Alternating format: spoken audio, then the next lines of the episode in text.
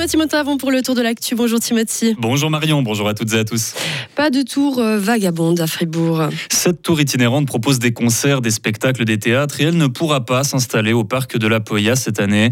Les organisateurs l'ont récemment annoncé sur les réseaux sociaux, la faute aux oppositions. Blaise Coursin, trésorier de la fondation. Les craintes des voisinages sont principalement dues aux nuisances sonores. Ceci malgré le fait qu'on a déjà des conditions extrêmement strictes, c'est-à-dire qu'on n'a jamais eu le droit de faire des concerts après 22 heures. Le, bruit s'arrête toujours à 22 heures au plus tard. Mais euh, on a eu, euh, comment dire, une certaine sensibilité assez accrue de certains et certaines voisins, voisines du quartier, ce qui n'est pas du tout le cas de la majorité. Et euh, il fallait de toute manière prendre ça en compte pour un retour. Notre but n'est évidemment pas de dégoûter le voisinage de ce qu'on essaie de leur offrir, plutôt avec passion et, et engagement. Les organisateurs de la Tour Vagabonde présenteront par contre la deuxième édition du festival de cirque Aléa. Plus de 20 spectacles seront répartis dans des chapiteaux installés dans le parc de la Poya. Elle aura lieu du 26 au 1er octobre prochain. En film, en dessin animé, mais avant cela, en livre. Les aventures d'Heidi, cette petite fille élevée par son grand-père dans les belles montagnes suisses, forcée ensuite de partir en plaine, vous vous en rappelez certainement. Eh bien, elle fait désormais partie du patrimoine documentaire de l'UNESCO. Euh, malheureusement, j'ai pas. de Sarah Camporini. En fait, ce sont deux fonds d'archives en lien avec la petite héroïne qui intègre ce prestigieux registre. En l'occurrence, les archives Johanna Spiri, créatrice du personnage, et le fonds Heidi de l'Heidizéum. Parce que les pérégrinations de cette gamine, née au 19e siècle sous la plume de l'auteur zurichoise, font partie intégrante de l'héritage culturel suisse. Et plus largement, Heidi est même devenue un véritable phénomène médiatique planétaire. La preuve, elle a été traduite en quelques 40 langues dans le monde entier, sans parler bien bien sûr des œuvres cinématographiques et animées. Elle méritait donc bien cette inscription au patrimoine international de l'UNESCO. Et précisons encore que la fondation Johanna Spiri s'engage depuis ses débuts à préserver l'héritage de l'autrice et à promouvoir la recherche scientifique sur son œuvre. Végétaliser son soi et son toit et ses façades pour bénéficier de réductions d'impôts. Le Conseil fédéral se dit prêt à examiner cette option si elle permet d'économiser de l'énergie et de ménager l'environnement.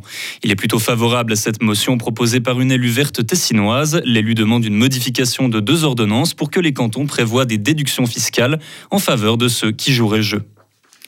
Plus d'un million de francs octroyés à la Fondation suisse de recherche sur les maladies musculaires. Cette somme sera partagée entre cinq universités et hôpitaux du pays. Cela fait aujourd'hui plus de 35 ans que l'organisation verse des fonds aux établissements de santé. Cela représente 32 millions de francs de dons. Pour rappel, 10 000 personnes souffrent d'une maladie musculaire rare en Suisse. Le bilan des inondations en Suisse, euh, en Italie, s'aggrave. Il monte désormais à 14 morts et plus de 15 000 habitants qui ont dû fuir leur domicile. La situation semblait se stabiliser après 24 heures sans mais elles ont récemment repris de plus belle. Une polémique commence à s'élever au sujet de l'inaction des pouvoirs publics. Plusieurs personnes ont annoncé qu'elles apporteraient leur soutien aux victimes, comme le patron de la Formule 1, qui a annoncé un don de plus d'un million d'euros pour leur venir en aide. À Belgrade, en Serbie, des dizaines de milliers de gens sont descendus dans la rue hier pour demander la démission de leurs hauts responsables. C'est la troisième manifestation en deux semaines, les plus importantes depuis une vingtaine d'années. Elles font suite aux deux tueries causées récemment par un jeune de 13 ans dans une école, puis par un homme de 21 ans dans des villages. Les deux sont arrivés au début du mois de mai.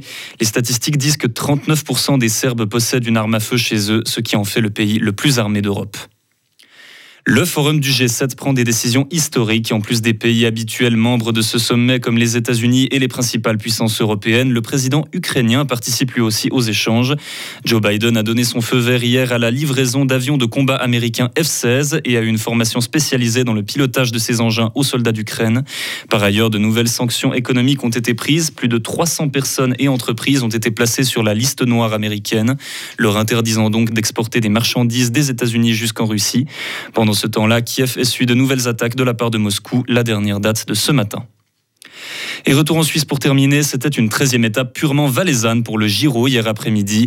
L'événement a réuni plus de 10 000 spectateurs et s'est déroulé sans incident. C'est le Colombien Ainer Augusto Rubio qui l'a remporté à Cran-Montana. Au terme des 74 km de ce parcours fortement réduit, il a battu le Français Thibaut Pinot et l'Équatorien Jefferson Cepeda. Le Gallois Gérin Thomas a euh, conserve toujours le maillot rose de leader. Merci beaucoup Timothy, on vous retrouve à 7h30. Retrouvez toute l'info sur frappe et frappe.ch.